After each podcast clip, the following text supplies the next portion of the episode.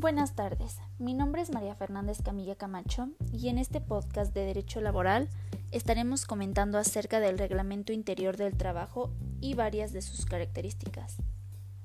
Y bueno, para que no sea más digerible la información y podamos construir nuestro propio punto de vista, primero entremos en contexto, comenzando por responder una principal interrogante. ¿Qué es un reglamento interior de trabajo y cuál es su función?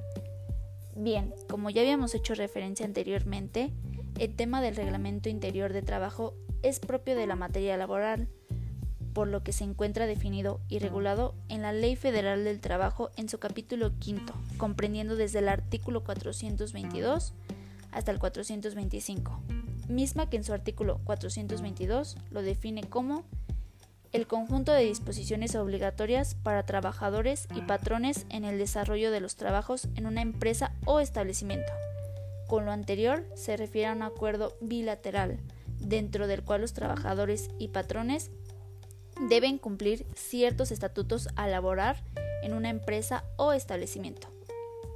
Cada reglamento es único, de acuerdo a la empresa o el ámbito en el que ésta se desempeñe.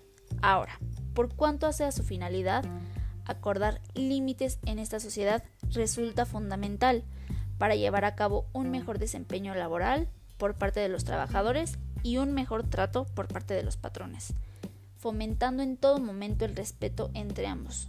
De lo anterior podemos decir que es que un reglamento interior de trabajo son pues literalmente reglas a seguir mientras trabajas para una empresa desde la perspectiva del trabajador y reglas que el patrón debe respetar frente a los que trabajan en la empresa.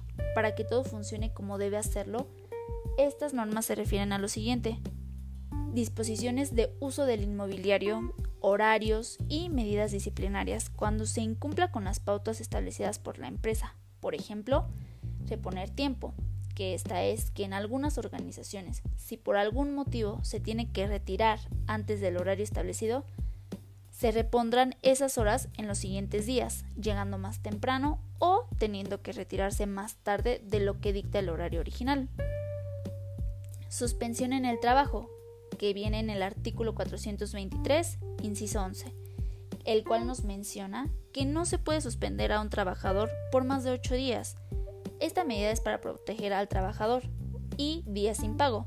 Si no son días pagados como vacaciones o faltas justificadas por un médico, la ausencia se verá reflejada directamente en el pago de la nómina del mes en el que se ausentó, extrayendo la cantidad equivalente a un día de trabajo dentro de la compañía.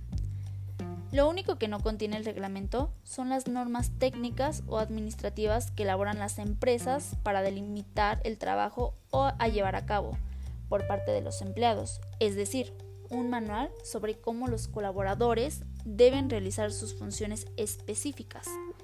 Como garantía de su cumplimiento, resulta fundamental que el reglamento se encuentre depositado en la Junta de Conciliación y Arbitraje de acuerdo con el artículo 424 bis. Esto para la protección de los derechos de los trabajadores y de los patrones. No podemos omitir mencionar que las normas plasmadas en el reglamento deben ser de común acuerdo, debido a que es esencial para poder laborar dentro de una organización el seguir los preceptos establecidos. Y es recomendable que sean firmados por cada empleado para poder evitar posibles diferencias dentro del establecimiento. Así se tendrá constancia de que los términos fueron aceptados por los que trabajan para la empresa y en caso de ser requerido se podrán implementar las sanciones correspondientes previamente aceptadas por el colaborador. En este punto quisiera darles una introducción a una situación que considero importante observar, que bueno, la finalidad de un reglamento interior de trabajo es llevar una relación laboral cordial, organizada y disciplinada entre el patrón y los trabajadores, y entre estos últimos para facilitar su productividad dentro de la empresa a través de este acuerdo bilateral. Pero, ¿por qué es bilateral?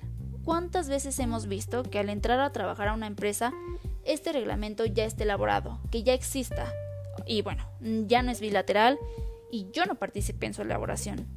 Solo estoy aceptando los términos que previamente fueron plasmados sin que yo, como nuevo trabajador, pudiera opinar al respecto.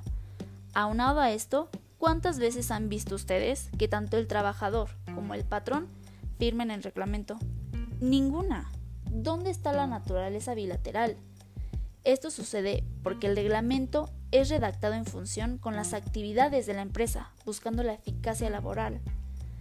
Aún así, son 11 normas básicas establecidas por la Ley Federal del Trabajo, las que todo reglamento debe contener.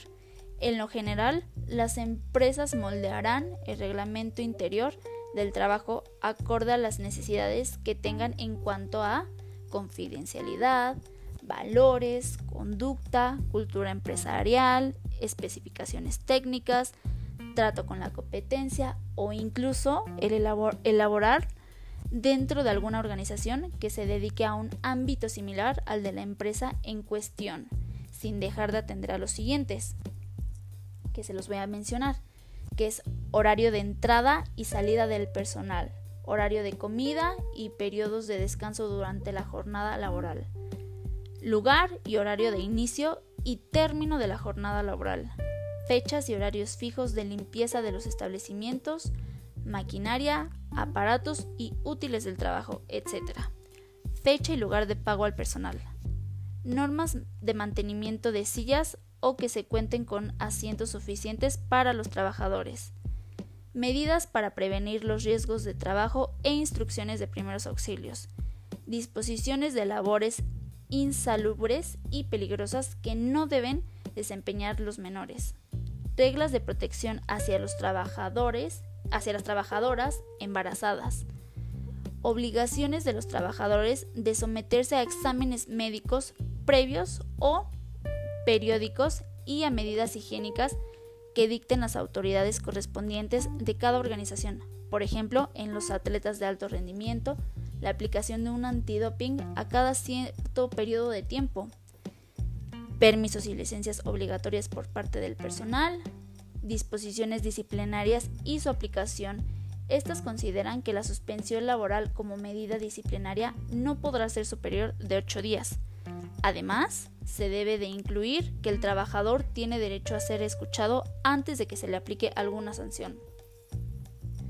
Cualesquiera que la empresa determine convenientes para lograr mayor seguridad y regularidad laboral según la naturaleza de sus actividades, Aquí es cuando entra el agregado de las normas que cada compañía quiera añadir dependiendo de su negocio. Y bueno, ya habiendo definido qué es y cuál es el objetivo del reglamento interior de trabajo, podemos concluir que si una empresa cuenta con un reglamento interior de trabajo bien estructurado, pensando no solo en los intereses del patrón, sino también en las necesidades de sus trabajadores, se podrá generar un mayor control sobre la organización de la empresa, un buen manejo del personal y como consecuencia un mejor desempeño dentro de sus actividades. Un reglamento interior de trabajo tiene la ventaja de prevenir riesgos y poder otorgar un ambiente seguro para los trabajadores. Las normas siempre deben de buscar evitar riesgos y posibles conflictos legales y laborales que puedan surgir y sin dejar de lado el pensamiento crítico, no está de más comenzar a construir una cultura de integración en donde se incluya al trabajador en la elaboración del reglamento. Después de todo debe ser de común acuerdo y va encaminado a beneficiar tanto al patrón en sus intereses como al trabajador en sus necesidades laborales. Y bueno, esto fue todo sobre este tema del reglamento interior de trabajo que a mí me parece muy importante y espero sea de su agrado. Gracias, hasta luego.